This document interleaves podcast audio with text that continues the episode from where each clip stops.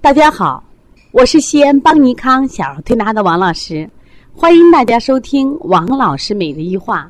王老师每日一话是西安邦尼康小儿推拿咨询有限公司自二零一六年一月一日向全社会开放的一档公益的育儿栏目。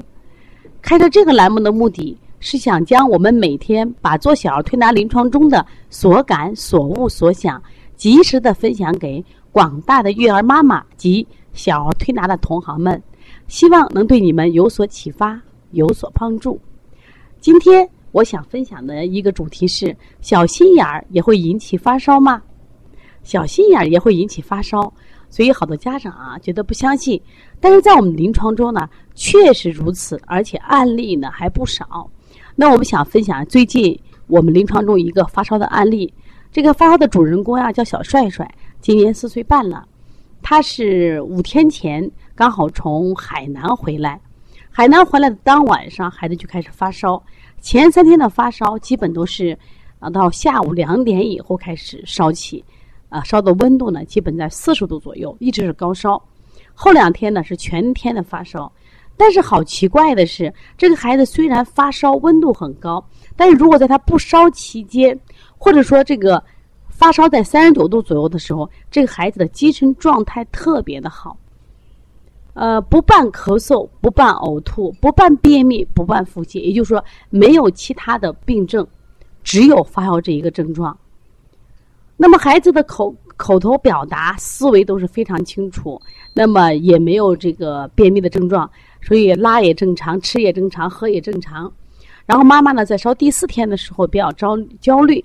也比较紧张啊，就到医院做了一个血常规的化验，那结果是呢，化验单也基本正常，也没有太大的问题。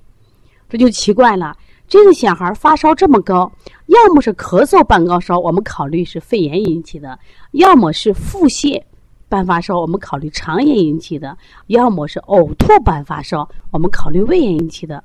但是这个孩子什么症状也没有。用中医判断较不标准的话，就是说也没有积食，也没有受寒症状，那到底是什么原因引起的呢？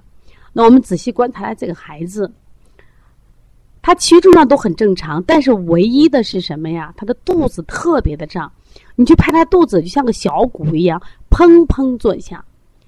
那我们就考虑他应该属于中医里边的气滞发烧。妈妈讲，说我这他我带这个孩子都顺他的心呀。他怎么能会有气滞呢？而且我带这个孩子饮食也比较注意，没有就问他最近的生活一些场景。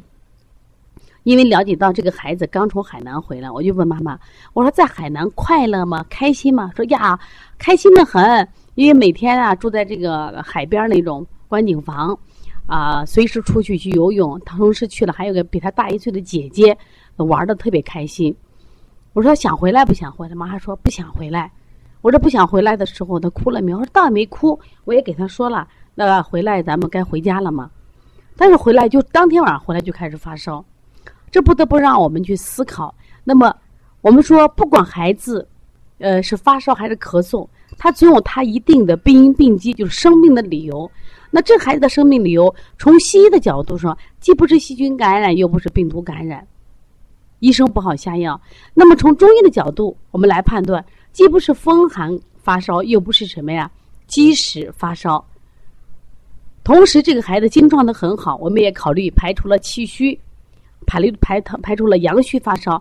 那么，我们考虑到了，就有可能是什么呀？中医里边的气滞发烧，也就是情志不畅引起的发烧。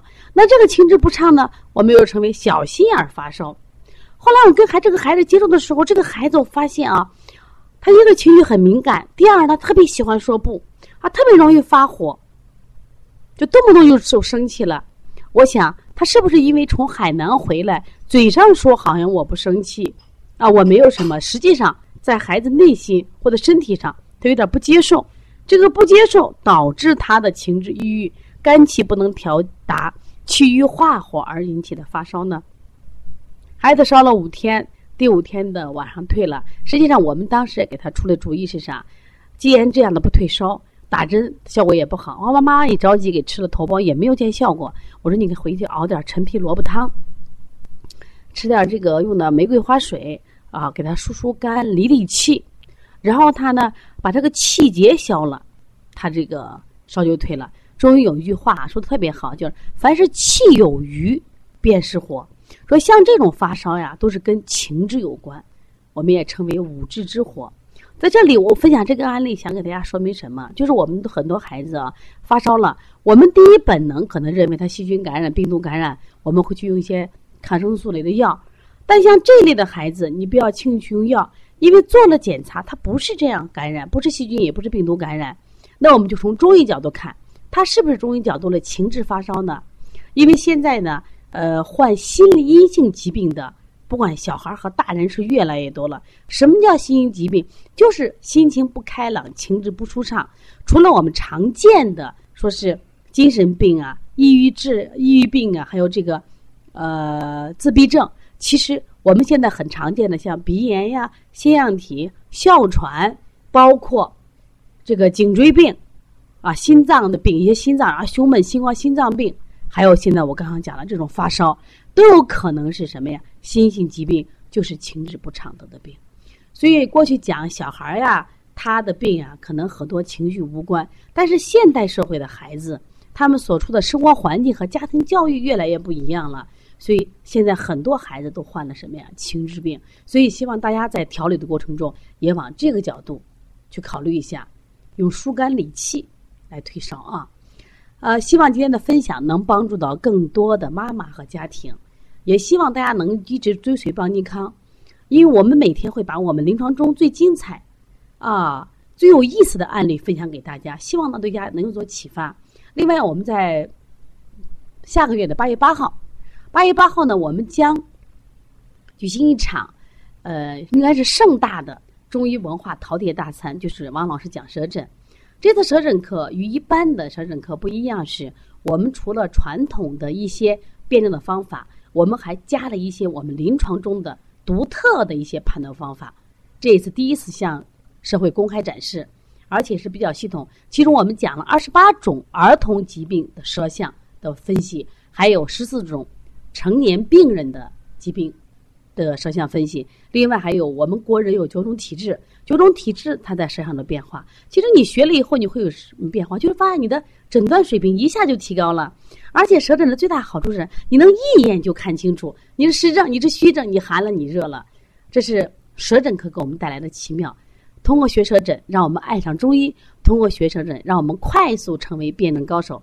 大家别忘了啊，八月八号，那个如果报名的话，可以加王老师的微信。幺三五七幺九幺六四八九，也可以加帮小兵的微信幺八零九二五四八八幺九。通过学习，让我们爱上中医，也希望中医能为我们的健康保驾护航。谢谢大家。